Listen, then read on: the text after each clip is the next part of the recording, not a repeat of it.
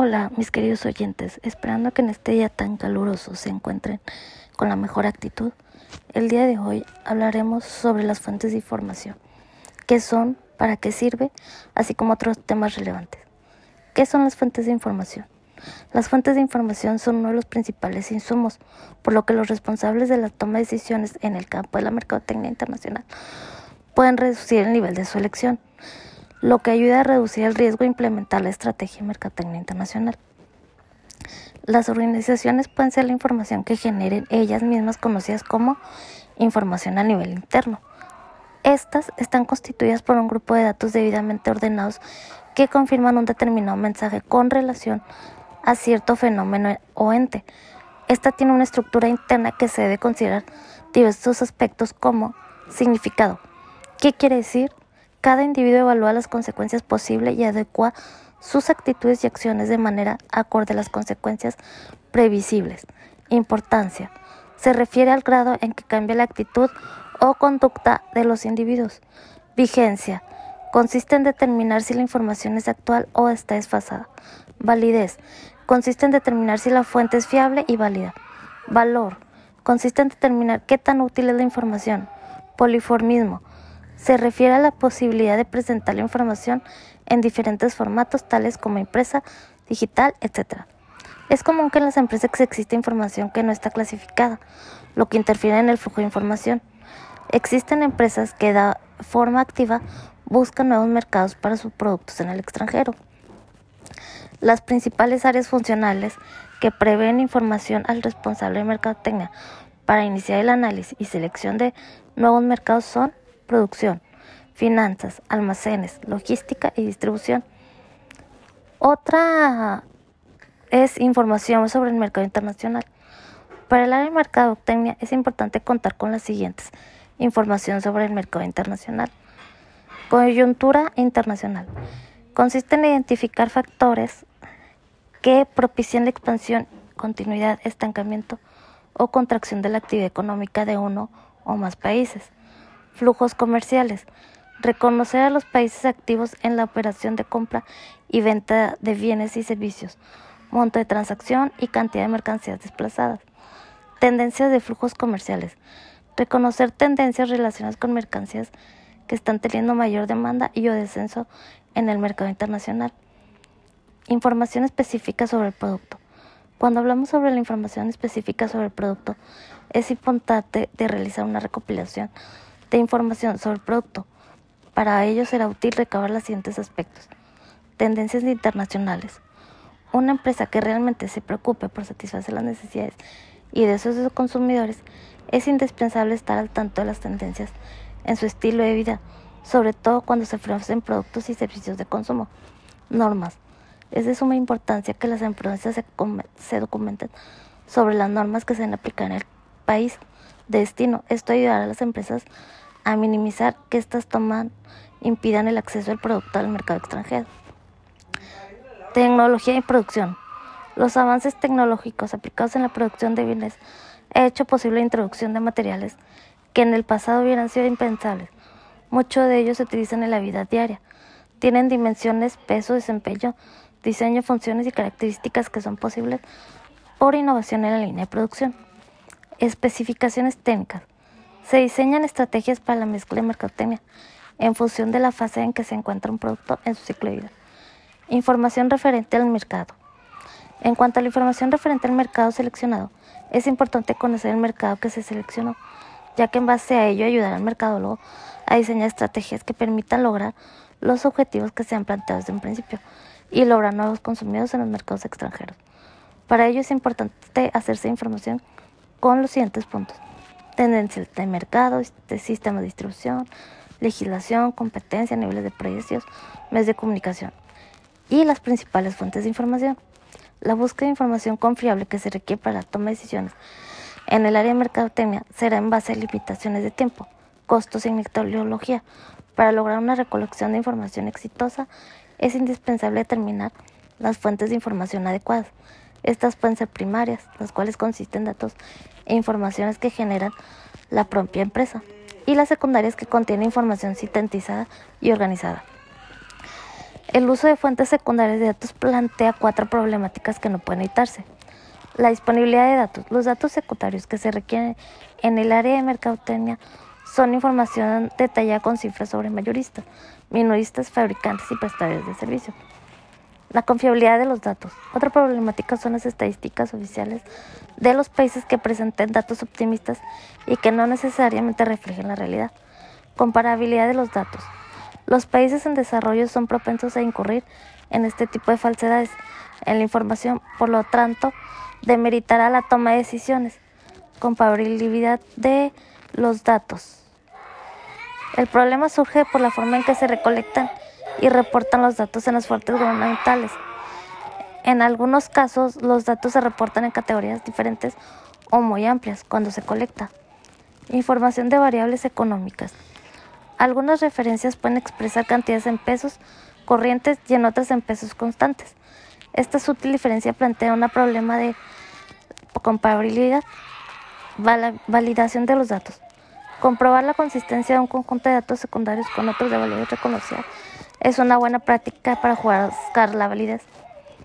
Cada vez hay mayor número de agencias que recolectan información y que publican datos realmente útiles para la toma de decisiones en mercadotecnia, tales como directorio telefónico, sección amarilla, directorio y bases de datos especializados, consejerías comerciales y agregados comerciales, fuentes gubernamentales, cámaras y asociaciones empresariales, publicaciones especializadas, ferias comerciales y bancos. Hola mis queridos oyentes, esperando que en este día se encuentren bien y con la mejor actitud. El día de hoy hablaremos sobre los cuatro modelos de negocios internacionales, así como sus características, ventajas y desventajas. El primer modelo de negocios que tenemos es con exportación indirecta. Este modelo clásico de exportación que se realiza por medio de intermediarios se encargará de distribuir la mercancía de mercado a mercado por medio de la implementación de estrategias de penetración a un mercado exterior. En este caso, el intermediario vende los productos al mercado internacional y es quien tiene la responsabilidad de organizar el papeleo y los permisos, así como organizar el envío y organizar el marketing. Existen dos tipos de intermediarios, empresas comercializadoras de exportaciones y empresas de administración de exportaciones. Un claro ejemplo de este modelo son las empresas Grupo Collado e IACNA Hermosillo S.DRL Ambas empresas nacionales realizan actividades comerciales de exportación indirecta. Una exporta metales y la otra comercializa productos plásticos. En el caso específico de las empresas nacionales, podemos decir que les ha generado grandes ventajas competitivas y presencia en el mercado extranjero, logrando que tanto Grupo Collado como IACNA Hermosillo se mantengan en el mercado internacional exportando productos mexicanos de la más alta calidad, por lo cual se concluye que dicho modelo ha resultado altamente beneficioso para las organizaciones. Dentro de las desventajas de este modelo nos encontramos que cuenta con la capacidad de realizar economía de escala, economía de localización y curva de experiencia es una opción de estratégica de... No puedo. Bueno. Dentro de las ventajas de este modelo nos encontramos que cuenta con la capacidad de realizar economía de escala, economía de localización y curva de experiencia. Es una opción de estratégica de entrada más barata para la empresa y las empresas intermediarias manejan todas las actividades de exportación. Entre las desventajas nos encontramos con que genera altos costos de transporte, barreras arancelarias y probables problemas con agentes del mercado nacional o local. El control de las actividades en el extranjero se transfiere a la empresa intermediaria y las empresas que estén interesadas en expandirse a un mercado objetivo no obtendrán un conocimiento valioso sobre cómo funciona ese mercado. Luego tenemos el, el, modelo de negocios con exportación directa. Como contraparte del modelo de exportación indirecta, nos encontramos con el modelo de exportación directa, el cual también hace uso de intermediarios, pero estos suelen ser mayoristas, tales como agentes de venta, distribuidores oficiales, brokers o agentes de fábrica, además de que se usarán como método de distribución el e-commerce o comercio electrónico. y la creación de sucursales o filiales para la correcta y supervisada distribución de sus productos. Entonces, podemos decir que consiste en que una empresa vende productos directamente a un cliente en un mercado internacional. Asimismo, estas empresas pueden vender a una amplia gama de clientes, los cuales actúan como intermediarios en el mercado objetivo. Se podría decir que sus características son los intermediarios a los cuales utiliza para realizar la comercialización, como mayoristas, agentes de venta, distribuidores, oficiales, brokers o agentes de fábrica. Un ejemplo de este modelo nos encontramos en la empresa física mexicana La Costeña y una tienda virtual muy conocida por muchos que es eBay. La primera empresa es una organización mexicana dedicada a la producción y comercialización de conservas mientras que la segunda empresa, dedicada al comercio electrónico, es una empresa estadounidense que sirve como plataforma para que empresas y personas ofrezcan a sus productos de manera directa a sus clientes. El modelo de exportación directa le ha funcionado bien a ambas empresas, debido a las grandes ventajas que se obtienen al exportar como la curva de experiencia y su capacidad de realizar economías de localización, aunque como desventajas se tienen las barreras arancelarias y los altos costos de transporte, pero ninguna de esas desventajas le quita el crédito ni la importancia de que la costeña comercializa sus productos a casi todo el mundo y que eBay cuenta con cobertura mundial. Dentro de las ventajas de este modelo nos encontramos con que obtienen al exportar una curva de experiencia y su capacidad de realizar economías de localización, así como que permite también obtener información detallada sobre el comercio en el mercado objetivo, lo que permite tomar decisiones futuras sobre si invertir en instalaciones en el mercado. Entre las desventajas nos encontramos con que se tienen las barreras arancelarias y los altos costos de transporte. Se tiene en ocasiones la necesidad de invertir significativamente en la investigación del mercado y la preparación de estrategias de marketing. Luego tenemos el modelo de negocios con licencia. Las licencias abarcan un campo bastante grande como las franquicias, permisos de uso de marca y turnkey project dividiéndose en licencias exclusivas como conocimientos exclusivos y no exclusivas, que se da la libertad de compartir conocimientos o aplicar conocimientos propios. Personalmente vemos una gran, una, personalmente vemos una gran desventaja en este modelo, y es que no se podrá dar por completo un punto de vista o adentrarse por completo a administrar correctamente a las empresas o franquicias, ya que no somos dueños de ellos, solo nos brindan un poco de sus conocimientos, aunque todo esto no le quita las grandes ventajas como mayor seguridad de inversión, bajo costos y riesgos.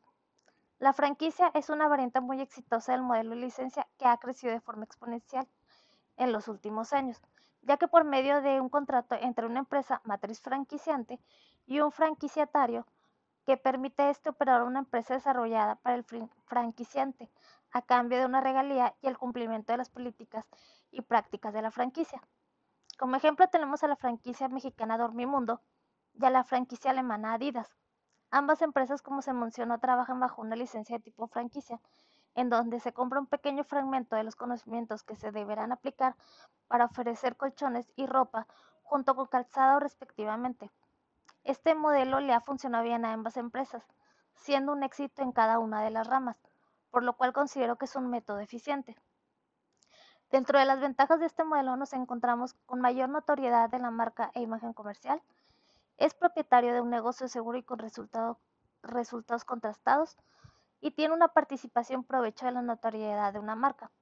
Entre las desventajas nos encontramos con que no es propietario del nombre y marca comercial que se trabaja y tiene una aceptación de una supervisión y control permanente de su negocio. Por último, tenemos el modelo de negocios con inversión extranjera. El último modelo es uno de los más completos que existe en el mercado, ya que aquí una empresa extranjera se alia con una nacional con fines en común para realizar actividades comerciales juntas. Pero aquí es importante resaltar que las empresas deben perseguir los mismos fines. Este tipo de modelo permite tener acceso al conocimiento de los socios locales respecto al mercado nacional compartir tanto riesgos como costos y capacidades para aprovechar las tecnologías extranjeras, pero como cualquier otro modelo, también se encuentran con desventajas como creación de competencia, falta de presencia en el mercado nacional a largo plazo y posibles problemas entre ambas organizaciones. Todo esto nos conduce al tipo de joint ventures, que se pueden aplicar Tal es el caso del modelo que contractura, conversión o alianzas estratégicas. Joint Ventures, este es un contrato que permite la participación de personas que aportan capital, tecnología, canales de distribución personal, conocimiento de mercado, con la finalidad de compartir esfuerzos, riesgos, beneficios e incluso responsabilidades de un objetivo común por las partes involucradas. Estos modelos podemos verlos en las empresas mexicanas Cruma, quien se ha adentrado a varios mercados extranjeros por medio de este modelo, permitiéndole tras unos años de experiencia separarse de su socio para crecer individualmente, o también la empresa de, telecomunicaciones norteamericana Cisco System, la cual implementó este modelo de negocios para penetrar en el mercado extranjero, aprender su comportamiento y al igual que Gruma, al tomar experiencia, romper vínculos con su socio nacional, lo cual le dejó grandes beneficios como a Gruma. Dentro de las ventajas de este modelo nos encontramos que permite que entre todos los socios se compartan tanto los riesgos como costos y capacidades para aprovechar la tecnología extranjera. Es extranjera, lo cual permite tener una inyección de recursos, de recursos a la economía que la recibe y por lo tanto un aumento en el gasto. Es privada, lo cual quiere decir que quienes invierten arriesgan sus recursos, razón más que suficiente para que se cercioren de que sus capitales se inviertan de la manera más rentable posible en la producción de mercancías, por las que los consumidores están dispuestos a pagar un precio. Entre las desventajas nos encontramos con que una es de las desventajas de la inversión extranjera se puede crear una situación en la que el país depende de los extranjeros para la mayoría de su economía y podría requerir una gran cantidad de dinero desde el principio y al mismo tiempo compromete a invertir millones de dólares en un proyecto que no tiene garantía de funcionar.